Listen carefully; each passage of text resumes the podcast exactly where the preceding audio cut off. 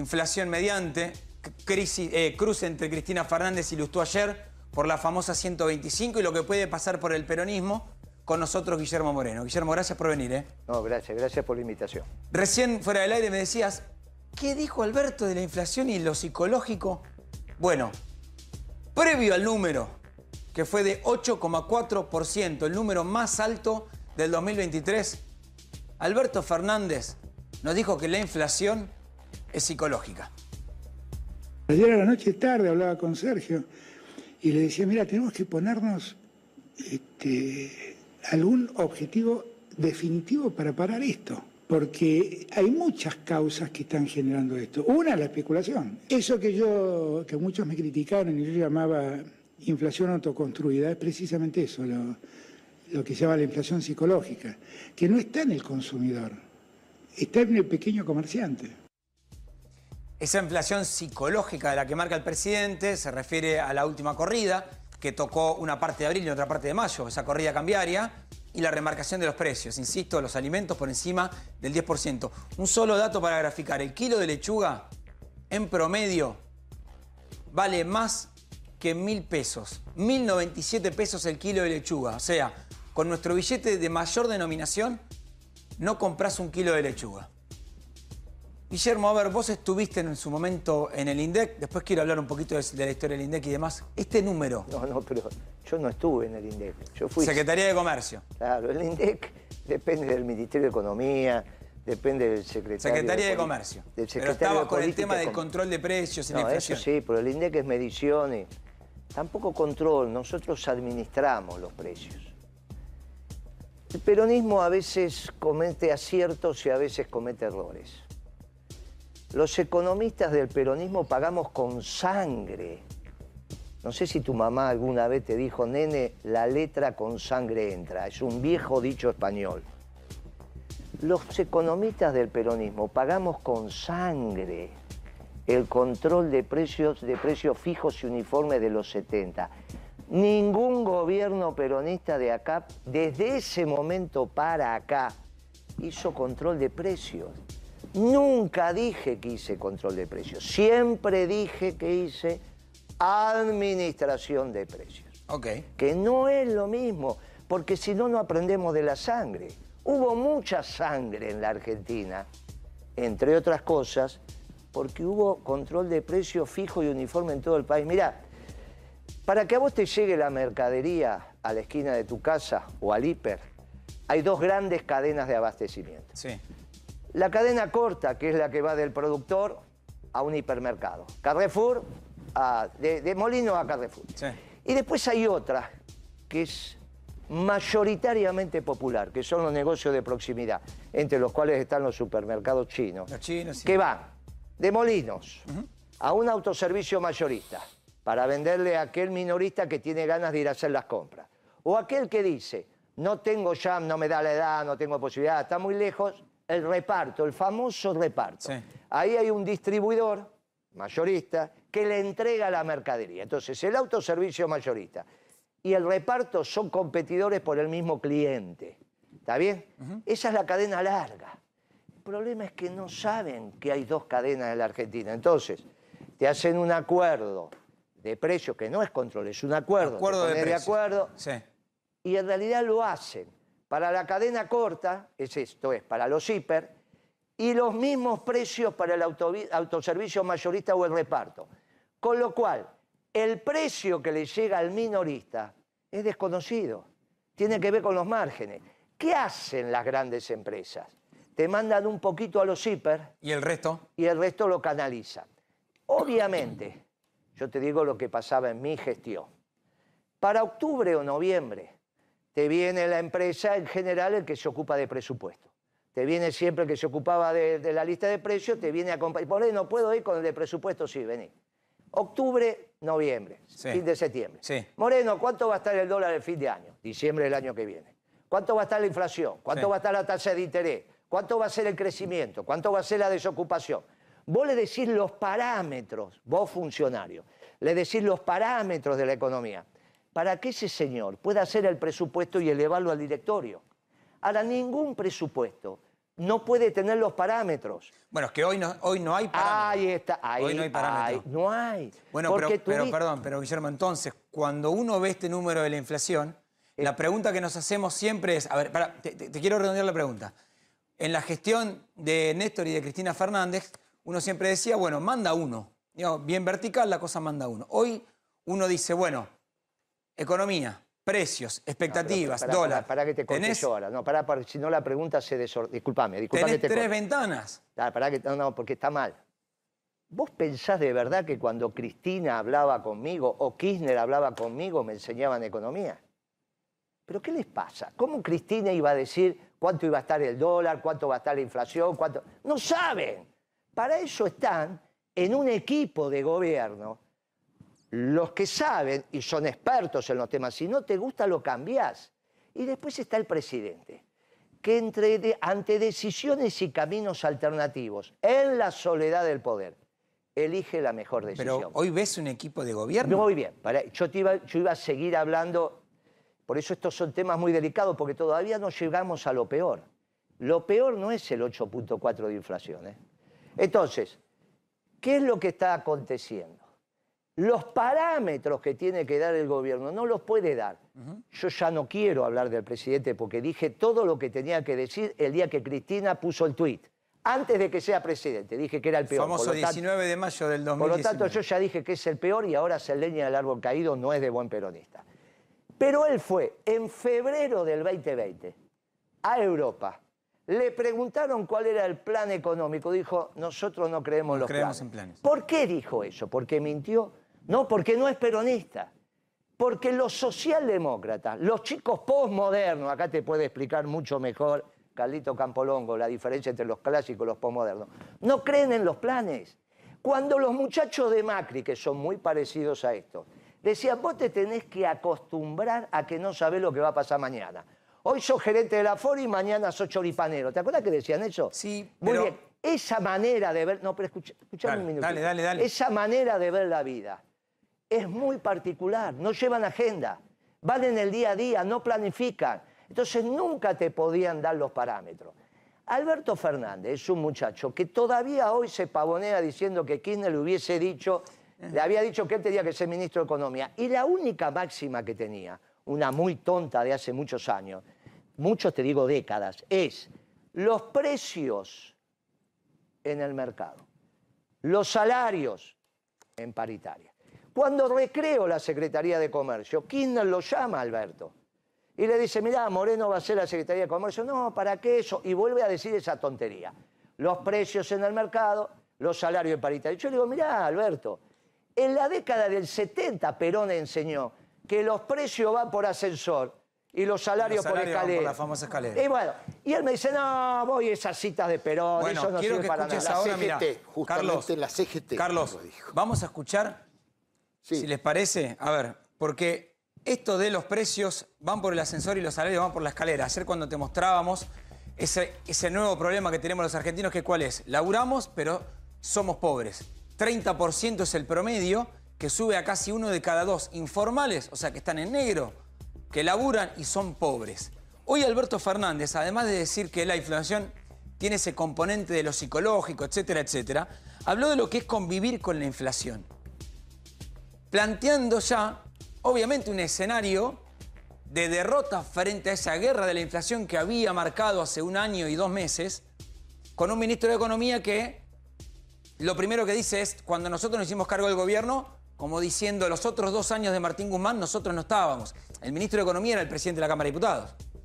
Después asume como ministro de Economía y ahora te voy a mostrar ese vínculo, porque nos vamos a meter en el peronismo, de lo que está pasando con una economía en llamas y un peronismo que ni siquiera puede entender si tiene que ir una interna o tiene que ir una unidad.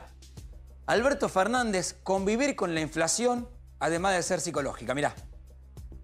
Claro, venimos de 55 puntos, no es que venimos de cero. Venimos de 55 puntos. Entonces, eh, todo es más difícil. Y además, estamos en un país que para mal o para bien, no lo sé, sabe convivir con la inflación. Convive con la inflación. Y, y- y entonces es muy difícil. Vos del otro lado debes estar mirando y decir, ¿cómo que sabe convivir? No, no se conviven, no es que sabemos convivir con la inflación. Estamos parados, votamos cuando tenemos que votar, después vamos a laburar, después volvemos a nuestra casa y vamos al supermercado. Vivimos con la inflación porque no el país no le encuentra la vuelta a la inflación y en este caso el gobierno no le encuentra la vuelta a la inflación. Ya te voy a dar tu mirada, Carlos, pero quiero que antes escuches una frase que hoy cuando hacíamos el programa decíamos, ¿te acordás hace no mucho tiempo, diciembre? Gabriela Cerruti, la portavoz, nos decía a nosotros en conferencia de prensa que había una franca desaceleración de la inflación y que se veía todos los días cuando ibas al supermercado. Mirá.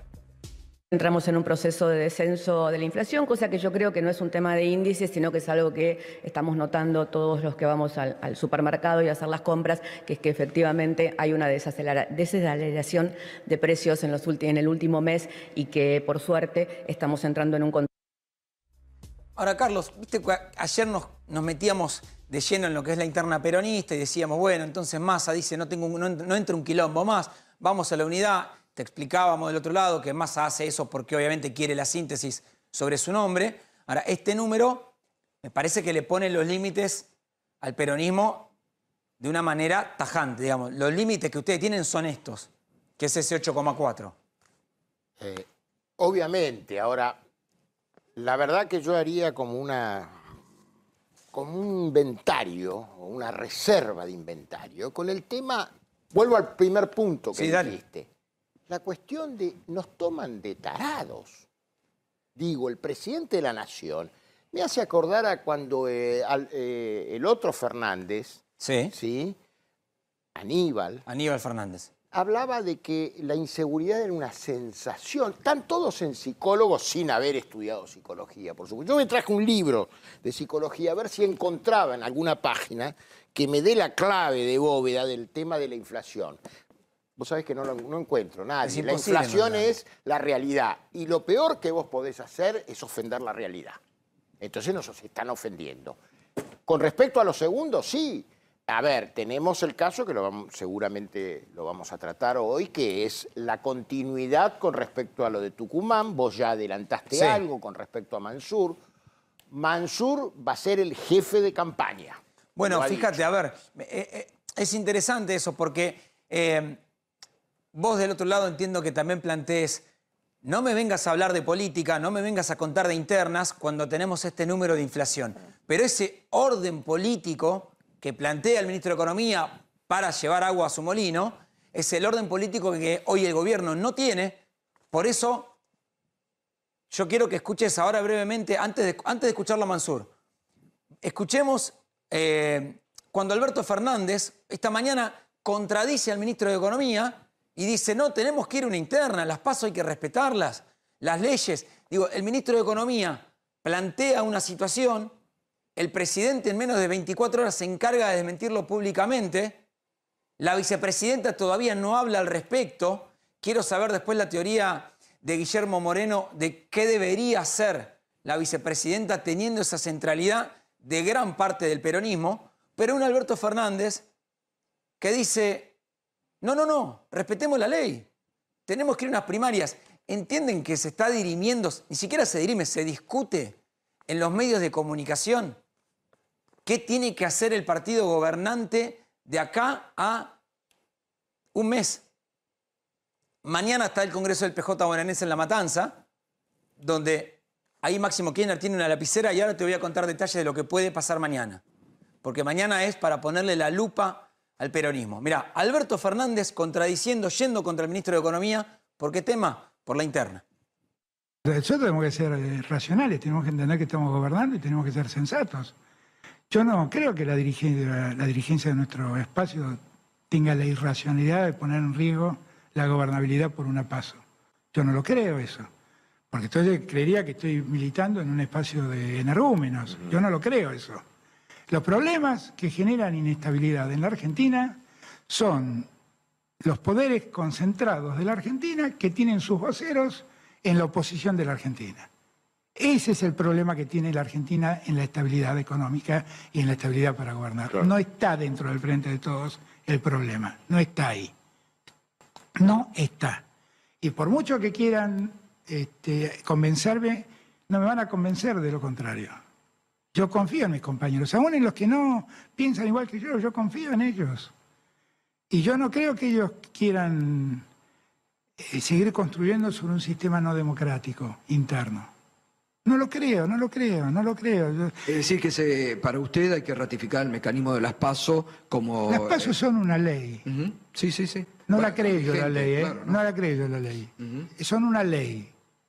Hay que respetarla.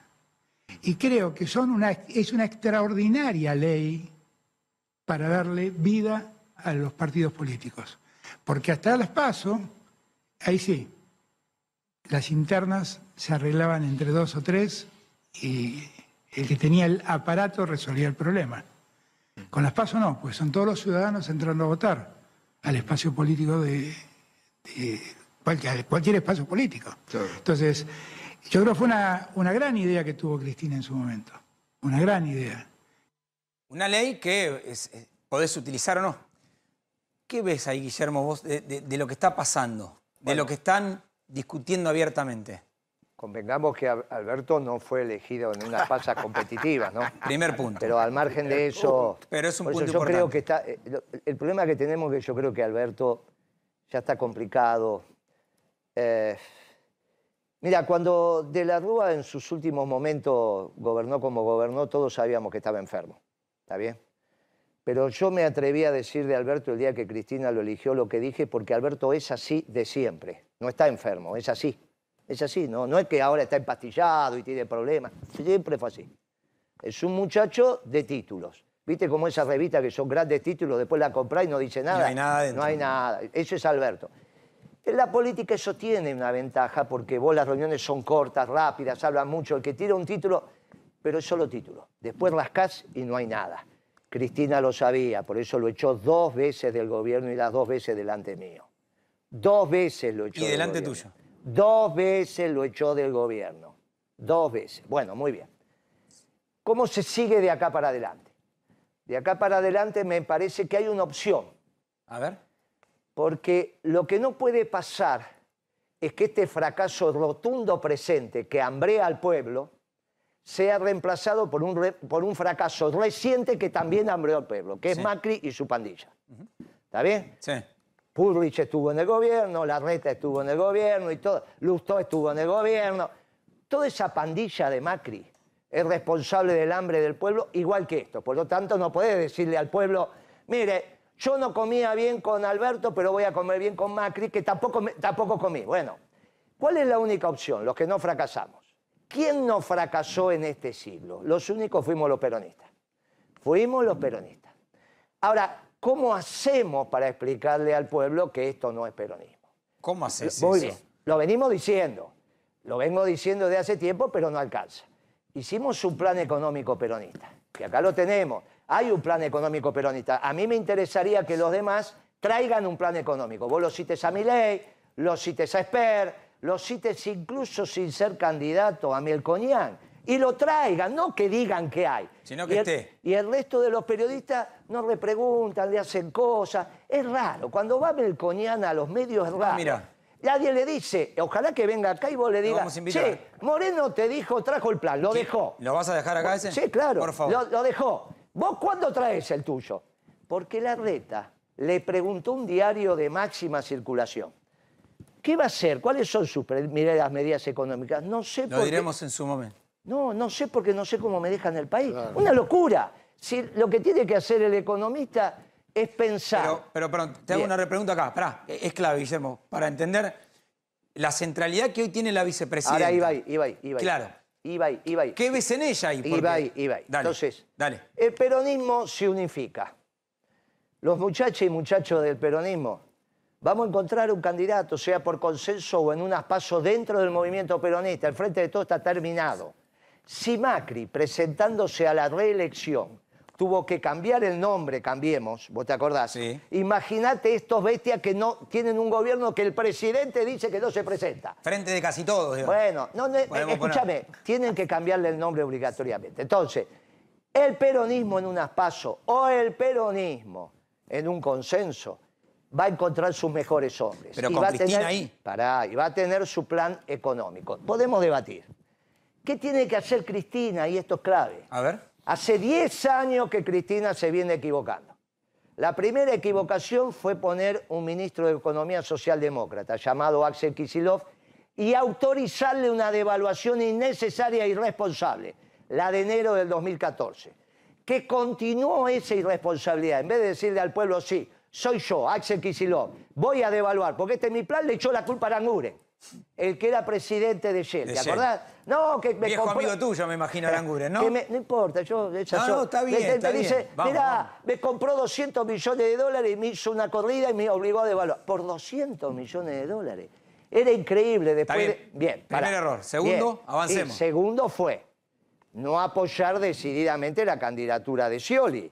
Porque Bien. se lo dijo Álvarez Agis aquí mismo. Tal cual. Aquí mismo. Álvarez Bueno, lo dijo. tercero, dividir el peronismo en el 17, cuando hace Unidad Ciudadana. Sí. Y Y cuarto, no le da la interna a Randazo. Vos lo que decís es, jugale la interna, ganale y ya está. dividió el peronismo. Ok. Fue Randazzo por un lado, ella por el otro, inventó una historia llamada Unidad Ciudadana, que antes de eso lo hizo público en Comodoro Pi, en, en abril del 16, 16, ese día de diciendo algo que ningún peronista dice.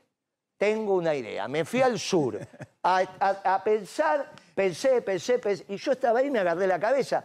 Porque los peronistas hablamos como ¿Vos Maradona. estabas ahí? Pero los peronistas hablamos como Maradona. Viste que hablamos en tercera. Después me dicen, no, pero no es tercera del plural, tercera del singular, es tercera del plural.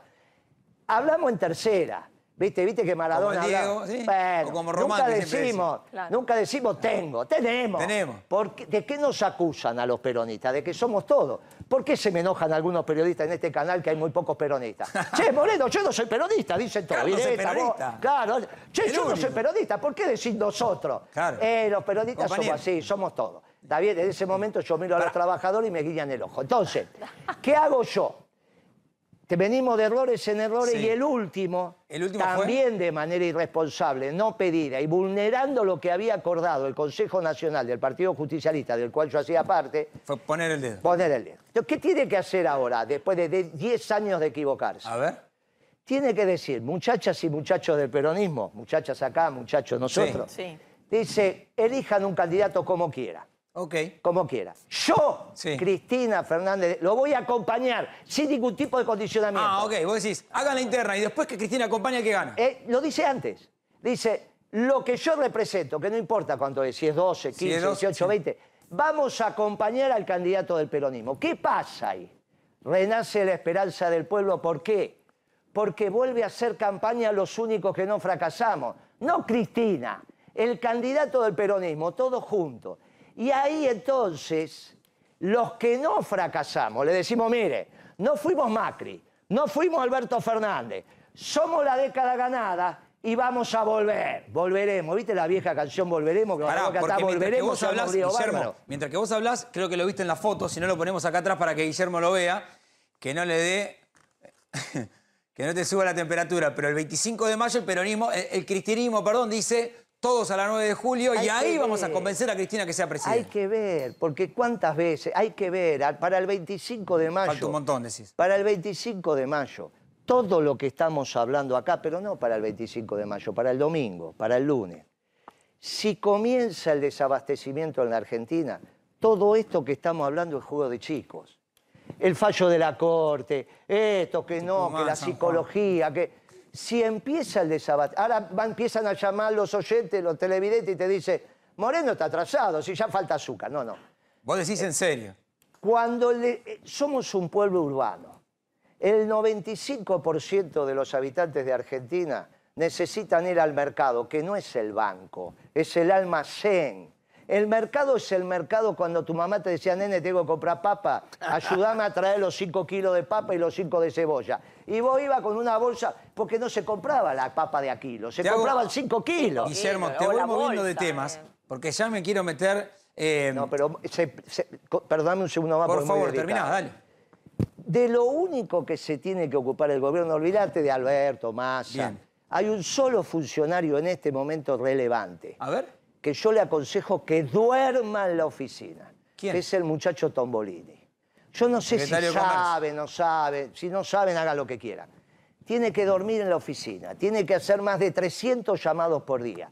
Si a Molino se le rompe el rulemán, que mueve la máquina donde entra el insumo y después salen los fideos secos, y no tenés fideos porque no hay un rulemán, y ese rulemán cuesta 400 mil dólares y no están los dólares, me- se va a armar un lío. Se va a armar un lío que todo esto es juego de Ah, chicos. vos lo que estás diciendo es, ojo que lo que puede venir en el cortísimo plazo, si hablamos de ese desabastecimiento, es terrible. Es Ahora, terrible, pero no, pará, es, no es provocado No. solo por la realidad. Porque. ¿sabe qué va a pasar? Van a pensar que hay galpones llenos de mercadería, llenos de fideos.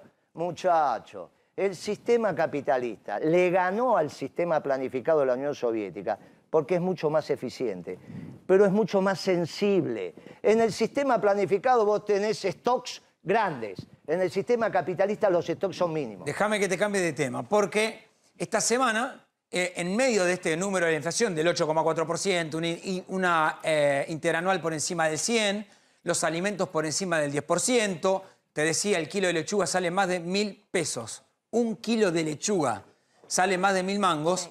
En ese contexto, el poder, tenemos a la Corte Suprema que dijo, hay dos elecciones que no se dan, ni San Juan ni Tucumán. Y ayer a última hora, Juan Mansur dijo, ¿saben qué? Yo me bajo, no voy a discutir el fallo de la Corte, y hasta ahí parecía todo bastante tranquilo. Esta mañana, este mediodía, Juan Mansur, que puso de candidato a vicegobernador a su ministro eh, más cercano, junto a Osvaldo Jaldo, para que controle a Jaldo, porque Jaldo y Mansur obviamente no se pueden ni ver, y Jaldo en 2021 lo quería sacar. Juan Mansur, para que a nadie le queden dudas, mira a la cámara y dice, el jefe soy yo. Mirá. Hoy les vuelvo a decir lo mismo. El jefe de campaña del peronismo en Tucumán soy yo. Juan Mansur. Soy yo. Yo soy el jefe de campaña de Osvaldo Caldo Gobernador. Yo soy el jefe.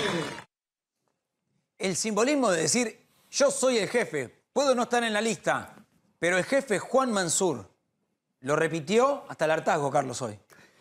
lo remitió hasta el hartazgo. Por un lado, en muchos sectores de la sociedad, cayó bien que él no se plantee como un obstáculo Sí. al proceso de democratización. Sabía que no, no pasaba. Y lo dijo, Sí. y, y- y es así.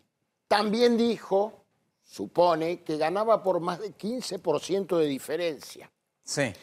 Entonces, este, esto de alguna manera él no está de acuerdo con el, el fallo de la Corte, pero dijo, como lo acabamos de escuchar, lo voy a respetar. Entonces, este, me da la impresión, además, esto ya es mío, no es de la actualidad, y yo pienso, él tiene muchos contactos con gobernadores del noreste Bueno, ahí y habrá que ver qué pasa, Hay que pero- seguir con lupa. ¿Sabes qué? Y ahora, Guillermo, quiero ver tu mirada en esto.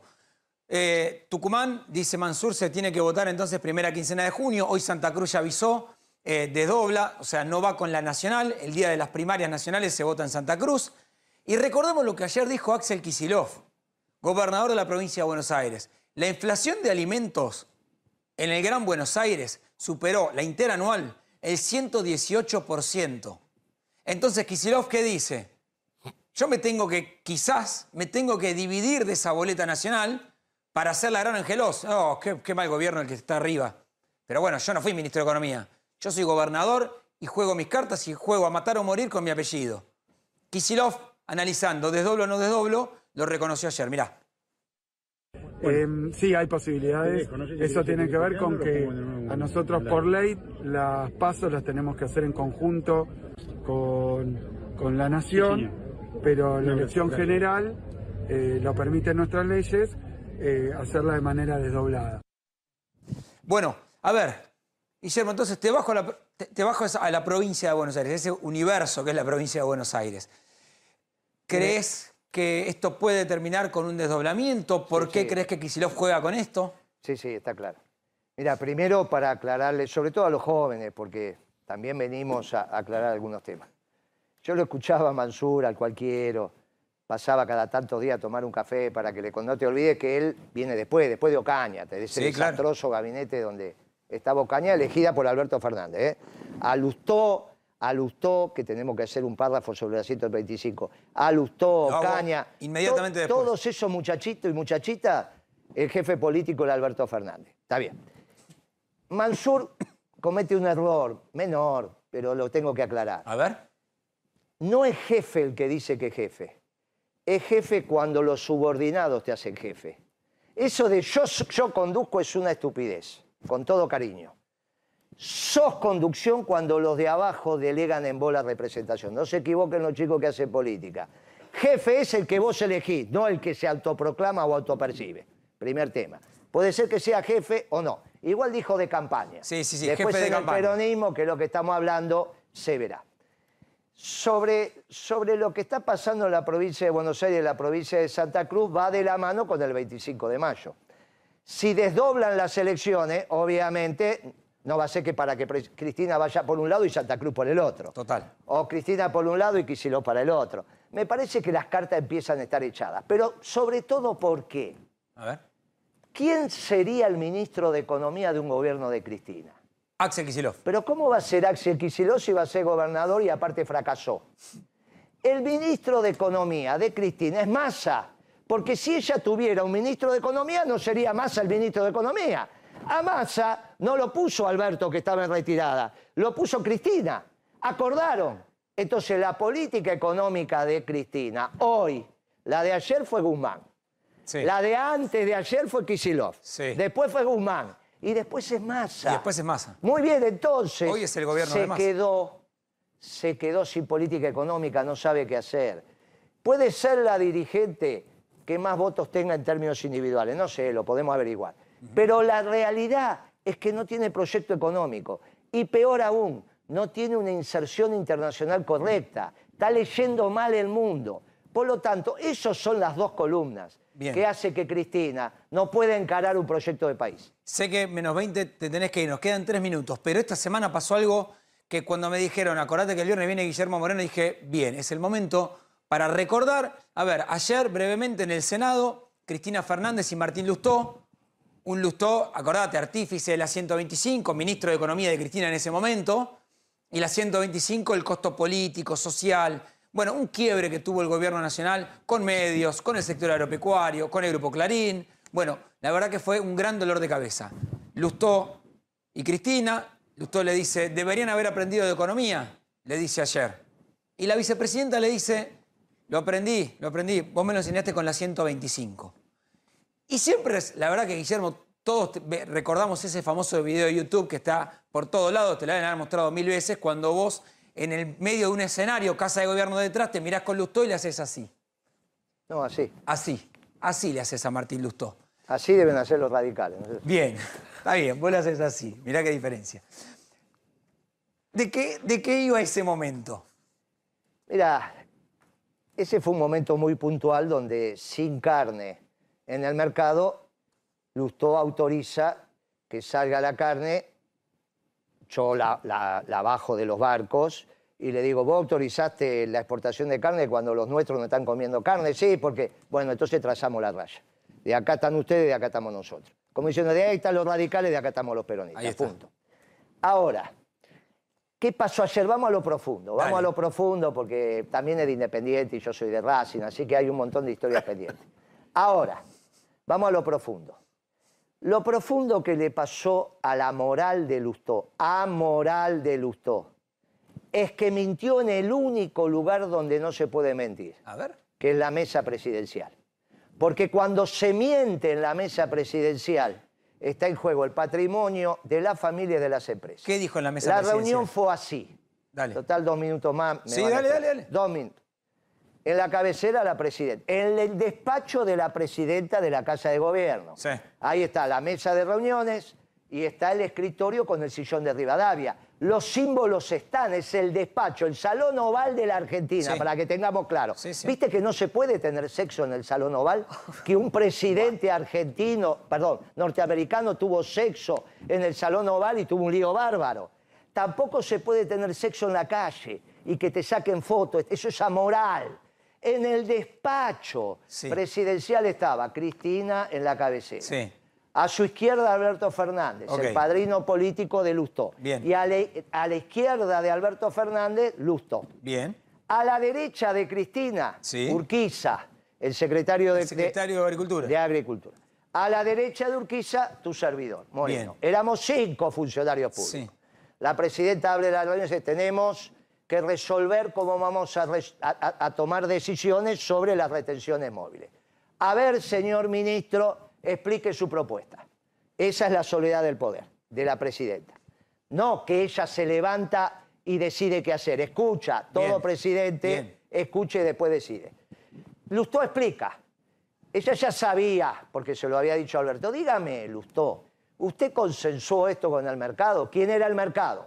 La mesa de enlace no existía, entonces Claro. era Federación Agraria, CRA, con Inagro y, Sociedad rural. Rural. Sociedad Rural. Muy bien. Sí, señora Presidenta. ¿Y quién más? Con todos los exportadores. Uh. Ah, o sea que lo suyo está consensuado. Sí, señora, señora Presidenta. No creyó Cristina lo suficiente. Entonces lo mira a Alberto y le dice, Alberto, ¿usted ratifica lo que dice el O ministro? sea, se- pidió testigos. No, Claro. perdió ratificación. ratificar. Somos todos. Ratificar. Rati- Y Alberto dice, eh, así, con este gesto, si lo dice el ministro, muy bien, Ah. me mira a mí. Sí. Me dice, Moreno, su propuesta, que la tengo clara, ¿la consensuó con el mercado? No, no es mi rol. No es mi rol, yo no hablé con el mercado. Lo mío fue un trabajo de laboratorio y técnico para los que toman la decisión. Bueno, dice la presidenta, si lo suyo no está hablado con el mercado Y lo de Lustó y lo de usted está consensuado, vamos con Lustó. Vamos acá. Señora Presidenta, no hay ninguna duda. Si el ministro dice que lo consensuó, tenemos que hacer lo que él dice, que resuelva la falencia técnica que tiene. Dijo, sí, va, listo. Mintió. En la mesa presidencial no se puede mentir. Por eso, y con esto voy terminando, La Nación, el diario La Nación, ¿eh? tribuna de Sí, doctrina, sí. El domingo, en un editorial extraordinario orgánico, el editorial de. La Nación, que ella lo puede El que buscar va ahora. ese famoso sin firma, que es esto dice el diario. Sí, sí, sí, es la, Sí. la Dice, posición del dice. diario. Basta de malos candidatos. Está la foto de Jorge Macri, ¿viste la foto policial esa 4x4 que siempre salís mal? O sea que la fueron a sacar de algún prontuario. La foto policial de Jorge Macri y la foto policial de Lustó. No recuerdo, salvo una vez que me dedicaron el editorial a mí, que pongan foto de alguien. Pusieron dos. Lo de Jorge Macri lo dejamos de lado porque no viene a cuento. Que lo lean y que de, ver que lo que dice la nación de Jorge Macri. De Lustó, ¿qué dijo? Lo acusa de la 125, de ser el responsable de la pelea del, del gobierno peronista por un radical con el campo, Sí. de haber hecho mal la resolución. Le dedican una columna y media. Por lo tanto, Lustó es una moral que miente en la mesa presidencial de decisiones. Y de acá éramos cinco, de los cuales todos estamos vivos. Todos. Todos los que te acabo de decir estamos vivos. Así que es muy fácil. Se llama a los cuatro que están vivos y le preguntas si Moreno miente. Y si Moreno no miente, no votes más a Lustó, porque no se puede votar una moral y un mentiroso. Es un radical que fue al gobierno peronista a boicotear al gobierno peronista. Gracias, Guillermo, por haber venido. Muchísimas gracias por haber venido. Creo que queda claro lo que pasó en la mesa presidencial. Seguramente Lustó va a empezar a llamar y decir, no fue así, pero vamos a Lo llamar a los acá. testigos. Lo, traemos acá. Si total, Gracias. si total te pones vos en el medio, no va a pasar nada. No pasa nada, Ah. mejor. A lo sumo le vas a hacer otra vez el No, gesto. no, ya te estamos acostumbrados, ya, Guillermo. vengo no con las manos atadas. Atado de manos. Eh, Gracias. y él también, porque mueve las manos. El avión venía lo más bien. Entró la cabina y dijo, uy, qué lindo los botones. Con esos brazos que tiene empezó a tocar todo y el avión empezó a andar así. Dejate de broma. con Gracias, Guillermo, por haber venido. Vamos a ir a una breve tanda. ya